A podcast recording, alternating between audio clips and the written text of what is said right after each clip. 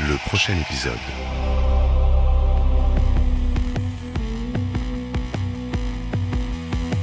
Bonjour à tous, aujourd'hui dans le prochain épisode, je vous propose un épisode spécial consacré au festival Série Mania pour parler du rapport aux séries télévisées sous toutes ses formes. Le festival Série Mania s'est tenu au Forum des images pour sa cinquième édition et a pu réjouir les sériphiles en tout genre du 22 au 30 avril, faisant salle comble à toutes les séances, jusqu'à la soirée de clôture. Celle-ci proposera une projection de la série télévisée italienne Gomorra, adaptée de l'œuvre de Roberto Saviano.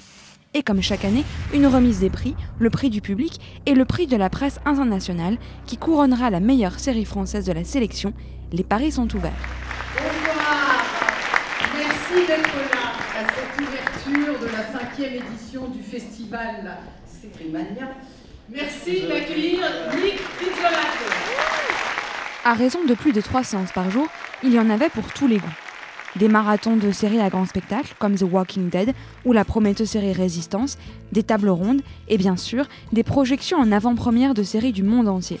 Américaines bien sûr, mais aussi japonaises, australiennes, brésiliennes, coréennes, israéliennes et même finlandaises, j'en passe et des meilleures. L'un des temps forts du festival a surtout été la présence de créateurs de séries. Pour la soirée d'ouverture, la projection de True Detective en présence de Nick Pizzolato a réuni plus de 1000 personnes, le Pizzolato faisant de nouveau salle comble le lendemain pour sa masterclass. Et le lundi, rebelote avec Brian Elsley qui venait parler de Skins et de sa nouvelle série Dates. De mon point de vue, le festival a été marqué cette année par un certain nombre de constats, aussi bien sur les séries que sur leur mode de consommation. D'abord, comment regarde-t-on les séries aujourd'hui? À l'heure de la multiplication des écrans et d'une grande accessibilité aux nouvelles technologies, cela ne surprend plus personne de regarder un film sur son iPod.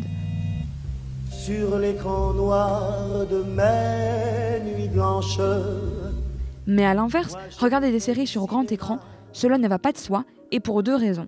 D'abord, parce que c'est un bouleversement du médium.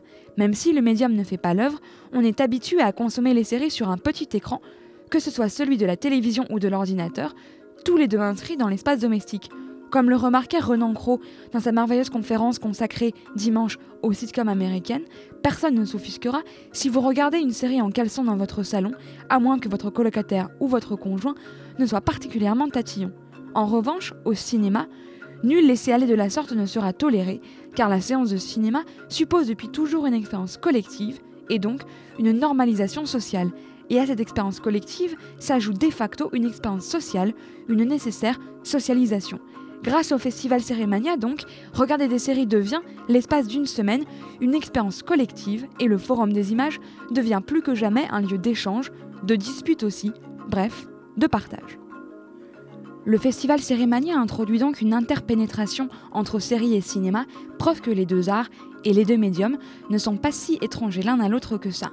Demandons donc à Raphaël Nieuger, critique de cinéma qui écrit aussi sur les séries, ce qu'il en pense. Est-ce que série et cinéma, c'est la même chose? Quels sont leurs points communs? Sont-ils tous les deux des arts? Dans les premières séries, je pense qu'il devait y avoir Friday Night Lights. Il y a eu Louis, euh, voilà, Homeland, Rubicon aussi, quelques séries comme ça. Est-ce qu'il y aurait un aspect cinématographique des séries Et est-ce que cet aspect potentiellement cinématographique serait un peu une, une condition de qualité pour les séries? Bon, il faudrait déjà définir ce qu'on entend par qualité cinématographique. Euh, si c'est, euh, par exemple, euh, sortir du simple champ contre champ en gros plan, euh, qui est un peu la caractéristique euh, de base des, des séries, euh, qui, qui sont des, des têtes qui parlent, on va dire. Euh, effectivement, on peut voir progressivement euh, une sorte de qualité cinématographique apparaître euh, dans les séries. Je, enfin, je- à mon avis, il y a deux, deux choses de ce point de vue-là qui sont vraiment assez marquantes et qui caractérisent un peu les, les séries telles qu'on peut les voir depuis euh, 15 ans. À mon avis, c'est l'obscu- l'obscurité. Donc, c'est vraiment le travail sur la lumière et des séries qui obligent concrètement à rester euh, face à son écran. C'est-à-dire qu'on ne peut pas euh, gambader euh, dans son salon et faire ses activités quotidiennes parce que simplement on verrait rien. Et le, chuchotement en fait. C'est vraiment deux choses qui à mon avis caractérisent un peu toutes les séries un peu importantes. Il peut y avoir une, disons une mise en scène travaille, enfin, qui, travaille à partir de ses propres conditions, qui n'a pas forcément besoin de de, de, se référer au cinéma pour, pour, avoir son existence propre et pour, pour avoir ses qualités. Il n'y a pas le grand cinéma et la petite télévision à côté. Enfin, en général, la comparaison, elle se pose là-dessus et c'est pour dire qu'il y a d'un côté, il y a de l'art et d'un côté, il n'y a, pas d'art. Mais bon, je pense que ce serait tout aussi intéressant de réfléchir au rapport entre la, radio et la télévision, mais, euh, évidemment, bon, alors du coup, il y a aussi des histoires qui sont racontées de manière plus complexe. Euh, euh, avec, des, flashbacks, etc., des flash forward, des inserts dont on ne comprend pas forcément le sens au, premier abord.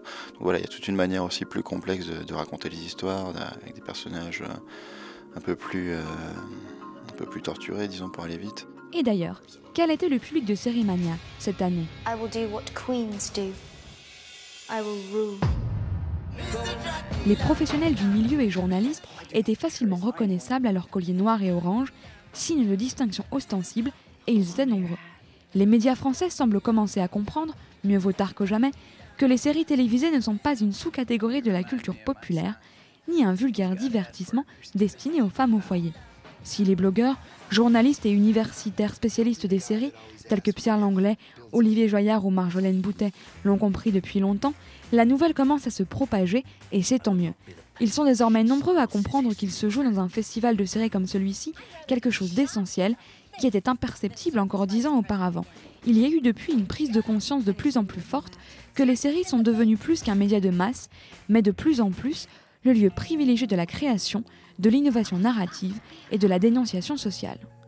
Et surtout, c'est un public de plus en plus riche et divers qui faisait la queue, tous les jours, pour découvrir ou redécouvrir des séries aussi diverses que Game of Thrones, celle-ci, pas besoin de vous la présenter, la saison 2 de Will Humans, très attendue, la présentation de la merveilleuse Masters of Sex par Emmanuel Burdo, ou encore des séries plus confidentielles et totalement inédites, telles que la britannique Babylone, la québécoise France-Québec, la russe Le Dégel, ou encore la belge Ramsès.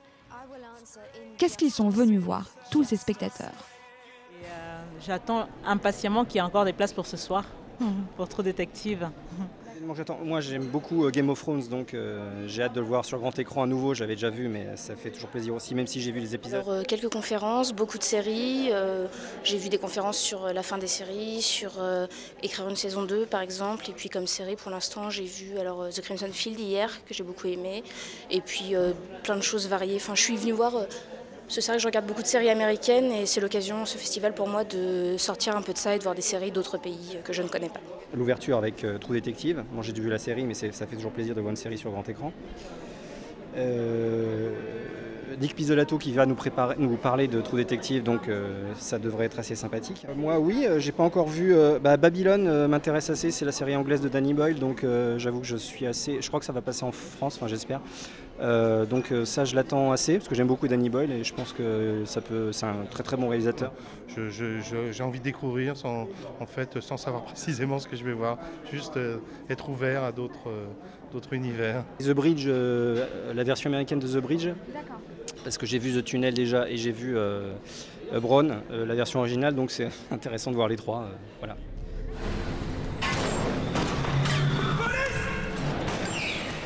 Outre les séries, les temps forts du festival, c'était aussi les rencontres et les conférences, chose que les téléchargements et diffusions télévisuelles ne permettront jamais. Car après tout, voir c'est une chose, mais percevoir c'en est une autre. Le festival fut donc marqué par la rencontre avec les producteurs et scénaristes qui ont pu mettre au jour les coulisses de la fabrication d'une série. Certaines étaient techniques, comme la conférence de jeudi consacrée au sous-titrage par les internautes, d'autres plus vastes, comme celle consacrée au dilemme que suppose l'écriture d'une saison 2. Je suis flic, comprends? Je vais retrouver ma vie. La question se pose bien pour les Français, car mis à part Plus belle la vie et Sous le soleil, dont un débat sur la qualité en ferait frémir plus d'un, les séries françaises durent rarement plus de deux ou trois saisons, chacune de ces saisons étant diffusée à plusieurs années d'écart. Et pourquoi? Les intervenants de la table ronde, auteurs des séries Candice Renoir, Falco, Ainsi soit-il et Les Hommes de l'ombre, ont apporté plusieurs éléments de réponse. D'abord, parce que l'argument de l'exception culturelle française pèse encore lourd sur la création audiovisuelle de l'Hexagone. Et aussi parce que les modes de création de séries en France sont différents du modèle américain, ce qui n'est pas forcément une mauvaise chose.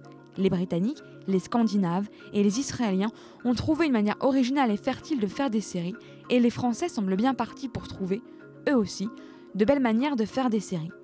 Les séries Le Passager et ceux de 14 qui furent diffusés au cours du festival furent à ce titre de grandes déceptions, car ces séries pêchent par un conformisme désolant, un manque d'originalité et une accumulation de clichés et de déjà-vus. Le salut dans les séries françaises ne se trouve donc ni dans la copie, dans un chauvinisme réducteur, mais tout simplement dans ce qui fait l'essence de la série télévisée, raconter des histoires, pendant longtemps, avec des personnages à qui il arrive des choses. Parlons donc un peu d'une des meilleures séries françaises de la programmation, ainsi soit-il. Deux ans après la diffusion en avant-première, à l'occasion du festival, de ses premiers épisodes, la série revient pour la diffusion des premiers épisodes de sa deuxième saison. Pour ceux qui auraient un train de retard, que Dieu vous pardonne, il s'agit de la formation au séminaire de prêtres et des affres, des doutes et des crises de foi que ce petit groupe d'hommes connaissent dans ce chemin vers la prêtrise. En prenant pour modèle d'écriture la série d'Alan Ball Six Feet Under, les auteurs de la série ne pouvaient pas faire fausse route. Écoutons un peu ce qu'ils ont à nous dire sur leur série. La série raconte les, euh, les, euh, les, aventures, les, euh, le parcours de, de, cinq jeunes séminaristes qui, qui entrent et puis continuent leurs études dans un séminaire prestigieux euh, à Paris, une sorte de l'ENA de l'Église, bien que dans l'Église ça ne se dise pas puisqu'il n'y a pas de hiérarchie dans l'Église, n'est-ce pas? Euh, et, donc ça raconte l'histoire de ces cinq jeunes gens qui font ce choix, a priori étrange, atypique et inactuel, de euh, vouloir devenir prêtre et d'entamer une formation pour ça. Et ça raconte aussi la vie autour d'eux, de, des autres séminaristes, de, de, leurs enseignants et on va dire, accompagnateur spirituel, et aussi euh, à travers ça de toute la hiérarchie de l'Église euh, qui a à voir avec, euh, avec, avec cette, cette formation, comme aussi comme futur de ces prêtres. voilà, tout, on essaie de visiter aussi tous les endroits de l'Église depuis la, la, base jusqu'au sommet. Qu'est-ce que vous avez voulu faire avec cette série? On a voulu faire une série qui parle des relations entre les hommes. C'est un peu vague, mais en même temps c'est ça. C'est-à-dire que Évidemment, nous intéresse la question de la, foi, euh, l'idée de croire euh, en quelque chose. Euh, pour nos personnages, ça va être en Dieu. Mais aussi et surtout, en fait, tout ce qui fait le lien, les relations humaines, avec toutes les complexités qui, autour de, ça. Quoi. Voilà, donc on est vraiment. Euh, ce qui nous intéresse, euh, Vincent et moi, ce sont les, personnages. Énormément les personnages. Passer par le, par le biais de, l'Église et donc du sacerdoce nous permettait d'interroger en particulier dans, cette question euh, voilà, d'interroger la, le, sens que c'est que la vocation et l'engagement, donc de manière plus large. C'est-à-dire qu'au fond, ce qui nous, ce qui nous réunit avec tous, avec ces, ces, jeunes gens qui apparemment n'ont pas grand-chose à voir avec nous tous, c'est qu'ils ont choisi un engagement fort, un idéal pour donner du sens à leur vie. C'est un peu quand même ce qu'on essaie tous de faire. Et comme nous, mais de manière encore plus explicite, encore plus tendue, encore plus euh, déchirante, ils sont euh, confrontés au hiatus entre l'idéal et la réalité. Et ils doivent faire des choix euh, pour savoir si, pour continuer à savoir s'il est possible de continuer un chemin vers une forme d'idéal quand cet idéal est si complexe à, mettre en œuvre dans la réalité. Autre question, j'ai l'impression que dans les séries qui marchent bien en ce moment, il y a cette idée d'un univers clos et d'un univers spécifique. Est-ce que vous pensez que la, une des clés du succès d'une bonne série, c'est euh, la niche, une forme de niche aussi, d'un niche en tout cas du point de vue de l'univers narratif? C'est une façon de voir les choses d'un point de vue d'une formalisation conceptuelle et industrielle, on pourrait le voir autrement et on pourrait dire que, le, que la série, de même que la, la, fiction en général, permet de faire vivre au spectateur des expériences qui dépassent son champ à lui. Et donc, effectivement, plus euh, le champ est spécifique et on va dire singulier, plus le spectateur aime vivre cette expérience qu'il ne peut pas vivre dans, sa vraie vie. Le roman, euh, le cinéma, la série sont des moyens de nous faire participer à des expériences qu'en tant qu'être humain normal, nous n'aurions pas la possibilité de, vivre. Bref, le festival Sérimania, riche, enthousiasmant et fertile, s'affirme comme le laboratoire des tendances de demain, mais aussi et surtout comme un moment de l'année qui montre que les séries donnent autant à voir qu'à penser. Il faut s'en réjouir. Le prochain épisode.